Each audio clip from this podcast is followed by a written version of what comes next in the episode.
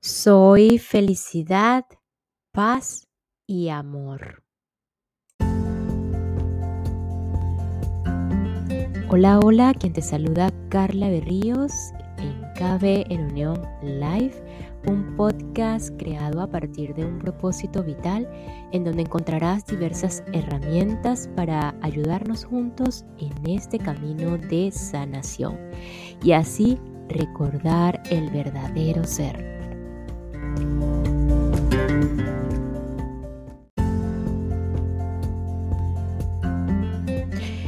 Y afirmando felicidad, paz y amor como un estado del ser y estar, podemos ir asumiendo el propio poder interno que tenemos cada uno de los que estamos acá. Esto último es parte de lo que corresponde al nivel del coraje en el mapa de conciencia de la técnica de Harir de David Hopkins. Eh, podemos ser conscientes de esto, de nosotros y de los demás, cosa que antes no sucedía en la apatía, en el miedo y el sufrimiento y mucho menos en la ira. Así que culminamos eh, hoy con este capítulo del coraje y pasamos al nivel de la aceptación, en donde todo es perfecto tal y como es. Con esto y más proseguimos.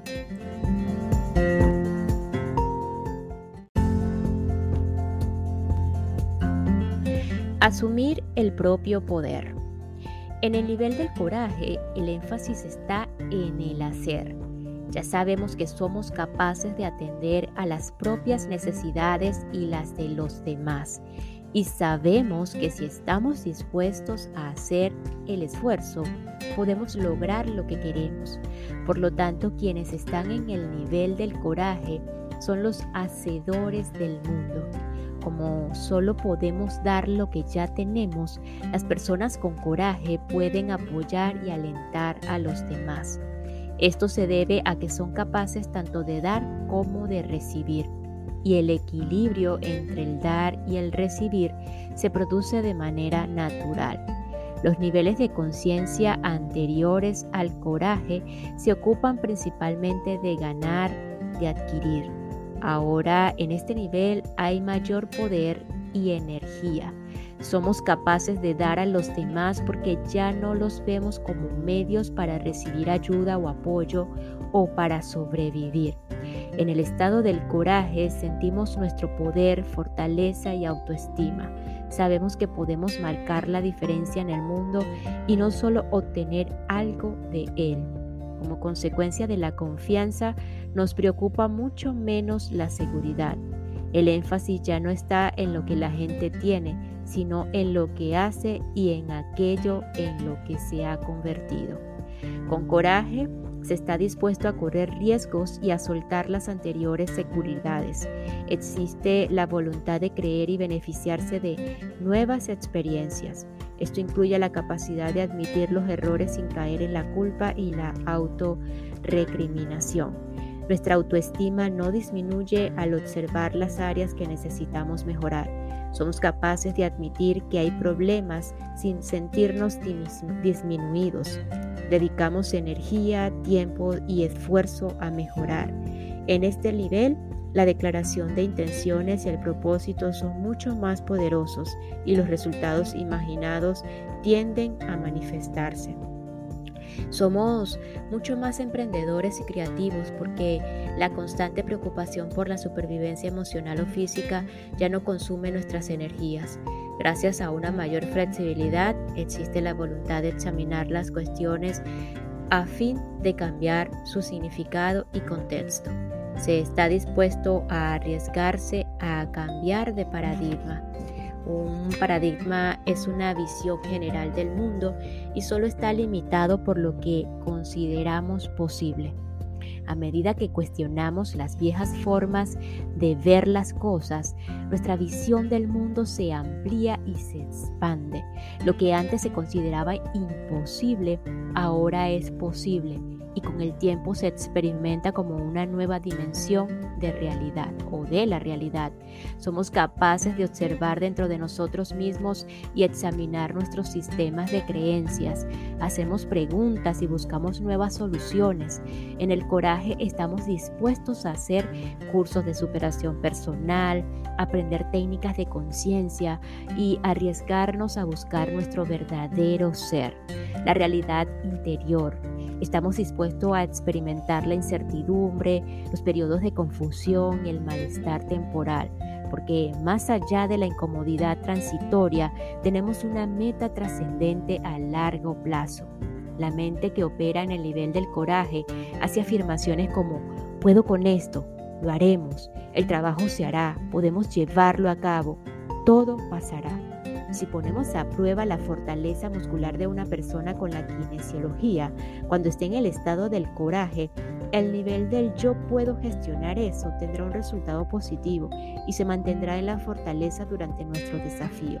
Aunque todavía se es vulnerable a los pensamientos o energías negativas, como las que emanan de las luces fluorescentes o los edulcorantes artificiales, el campo de la bioenergía es más radiante que el de los estados negativos inferiores, debido a que el coraje es un campo de energía de mayor fortaleza y resistencia. Las enfermedades físicas son menos propensas a ser un aspecto predominante de la vida. Pueden haber residuos crónicos de enfermedades que se originaron a partir de los niveles inferiores de conciencia, pero por lo general no están estabilizados. En el coraje hay una sensación general de fortaleza y de bienestar. Esta pequeña pausa es para enviar un saludo y agradecimiento a todos los que me escuchan y se encuentran en Israel, específicamente en Tel Aviv y en Jerusalén. Muchísimas gracias Israel. Thank you so much. Gracias por escucharme, por la receptividad.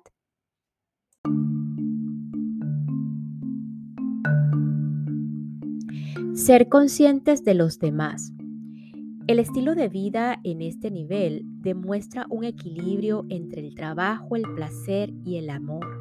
No se necesita un exceso de ambición ni la adicción al trabajo aunque las personas en el nivel del coraje son capaces de una producción de energía considerable si la situación lo requiere, debido a que se ha, soltado tanta negatividad, se desea amar y tener relaciones amorosas.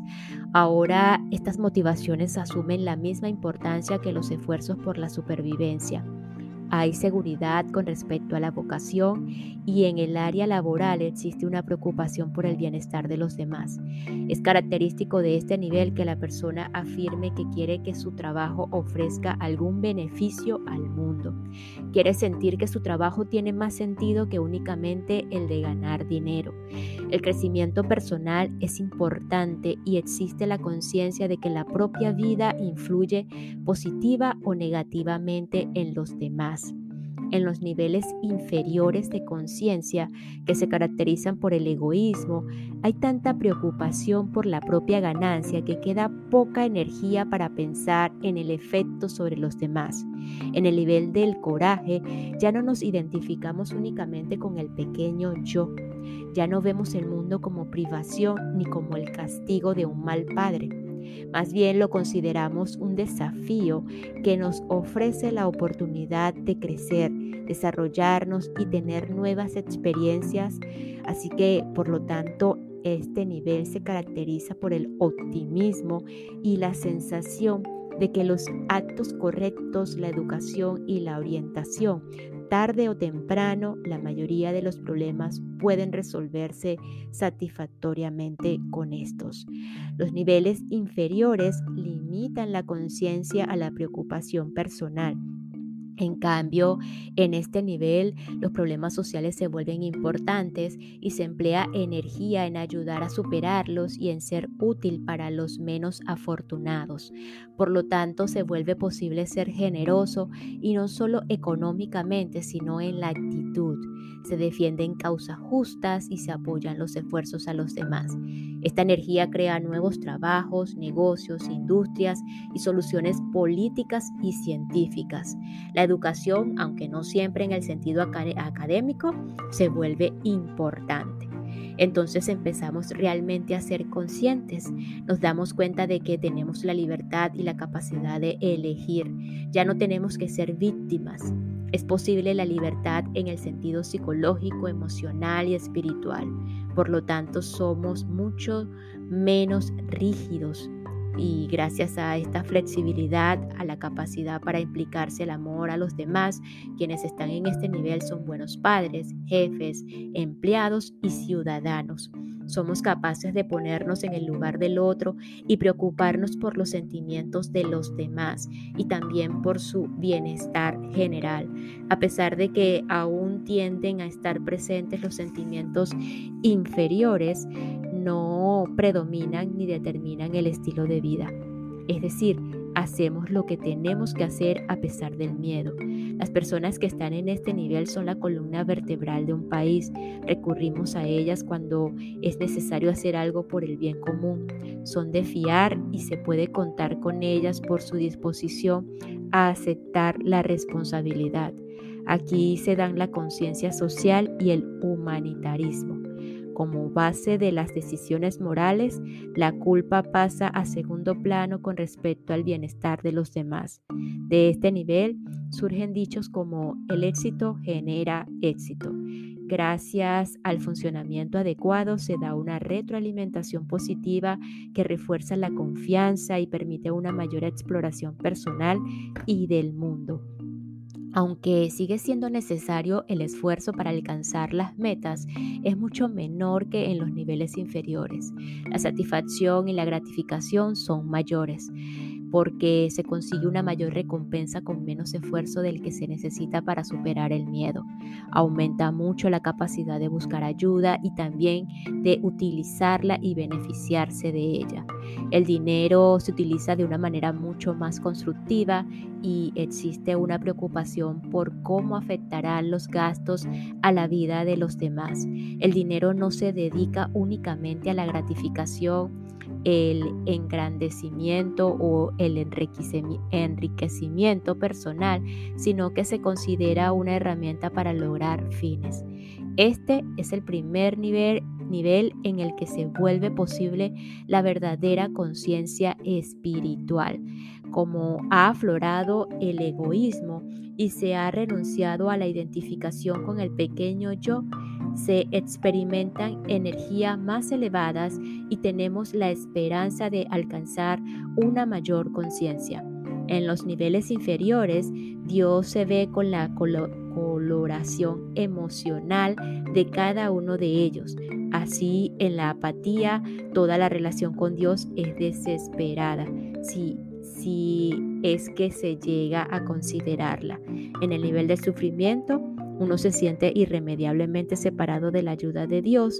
Cuando se sobrepone la culpa, la persona se siente indigna de cualquier relación con Dios y espera el castigo en lugar del amor.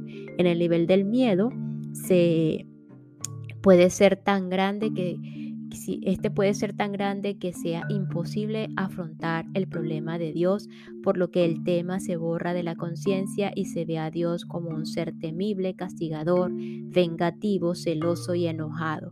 En el nivel de la ira, se considera que Dios priva, es arbitrario, caprichoso y fracasado. En el nivel del orgullo, adoptamos una posición religiosa o espiritual egoísta, caracterizada por la rigidez, la inflexibilidad, la intolerancia, la propensión a la exclusividad, el fanatismo, la cerrazón, la discusión religiosa y la guerra. En el nivel del coraje, estamos dispuestos a asumir responsabilidad por nuestra posición religiosa o espiritual. La mayor conciencia a menudo despierta la búsqueda de la verdad en sentido religioso o espiritual. Esto puede derivar en una reafirmación de nuestra posición anterior, pero a partir de un punto de vista totalmente nuevo, el de la elección. Se pueden producir cambios que pueden ser lentos y graduales o repentinos. En este nivel se da el despertar de la conciencia. Nos damos cuenta de que nuestras creencias y puntos de vista son el resultado de nuestra elección y no de la ciega programación anterior. Hay una búsqueda del sentido que puede producirse en el plano de la ética y del y no en el área específicamente indicada de la religión oficial.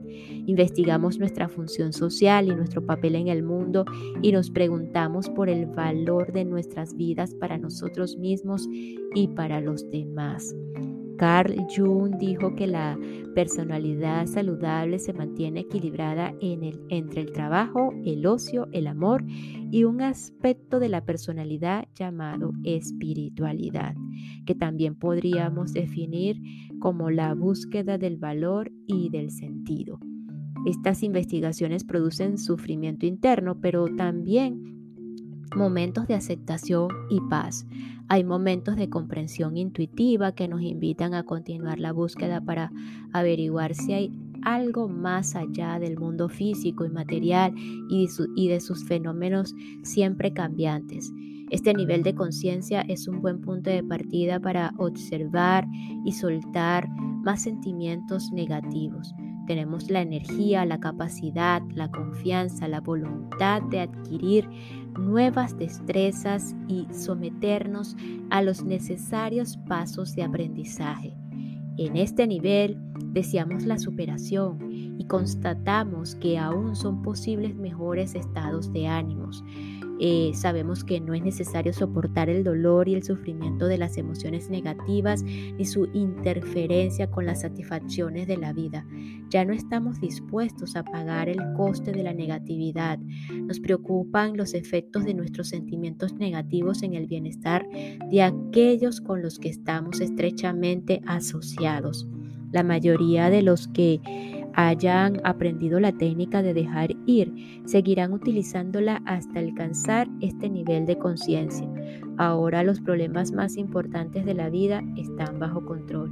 La persona experimenta la satisfacción vocacional y el éxito, las necesidades materiales están cubiertas, los principales problemas relacionados se han enderezado, ya no experimenta sufrimiento y siente la satisfacción de haber crecido y haberse desarrollado en ciertas áreas.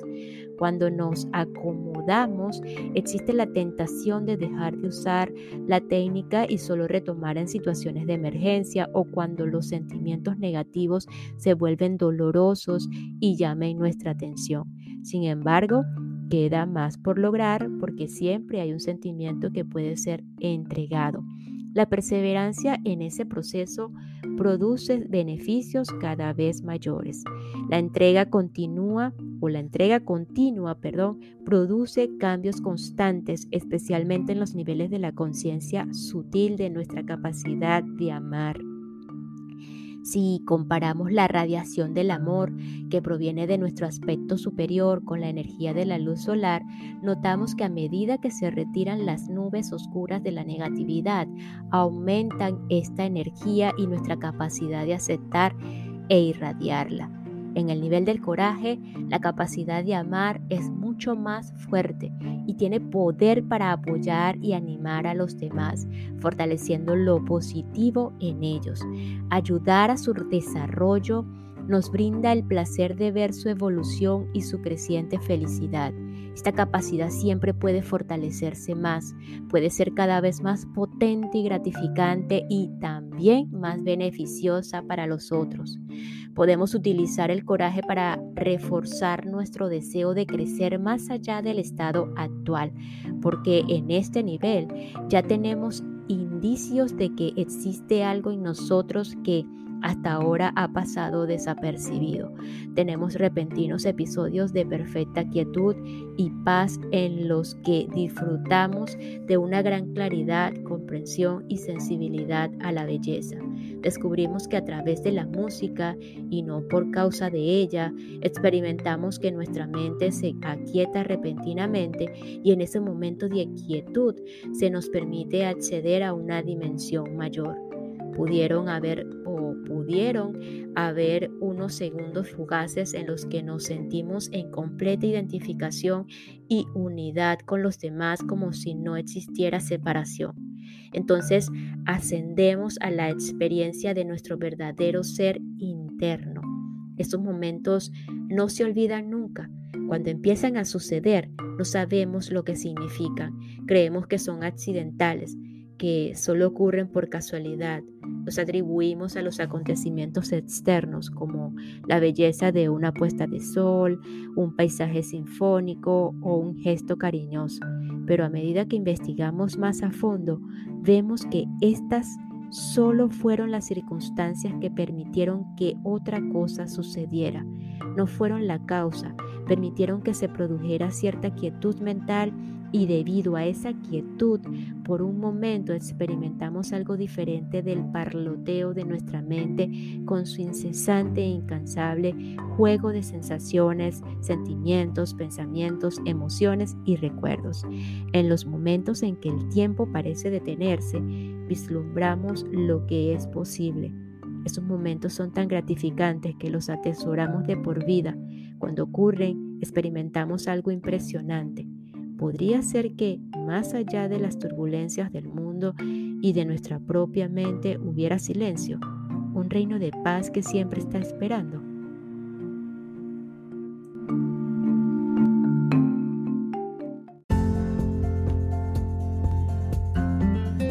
Capítulo 10. La aceptación.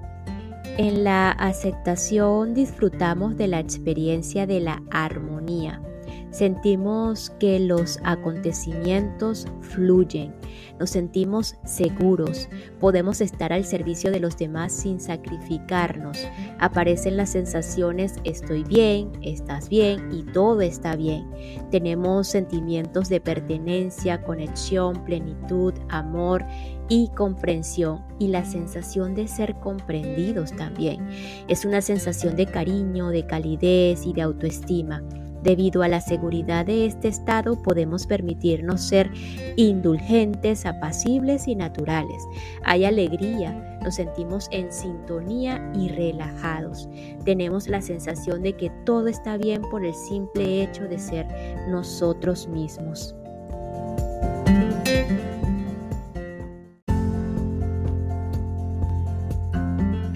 Y nos despedimos de este episodio con la siguiente frase.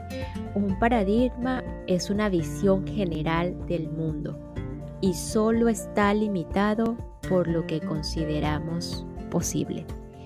Así que nos escuchamos en el próximo episodio para continuar con esta maravillosa herramienta llamada Dejar ir, el camino de liberación de David Hodgkin, para continuar con lo que es la aceptación en donde todo es perfecto tal y como es. Gracias, gracias, gracias.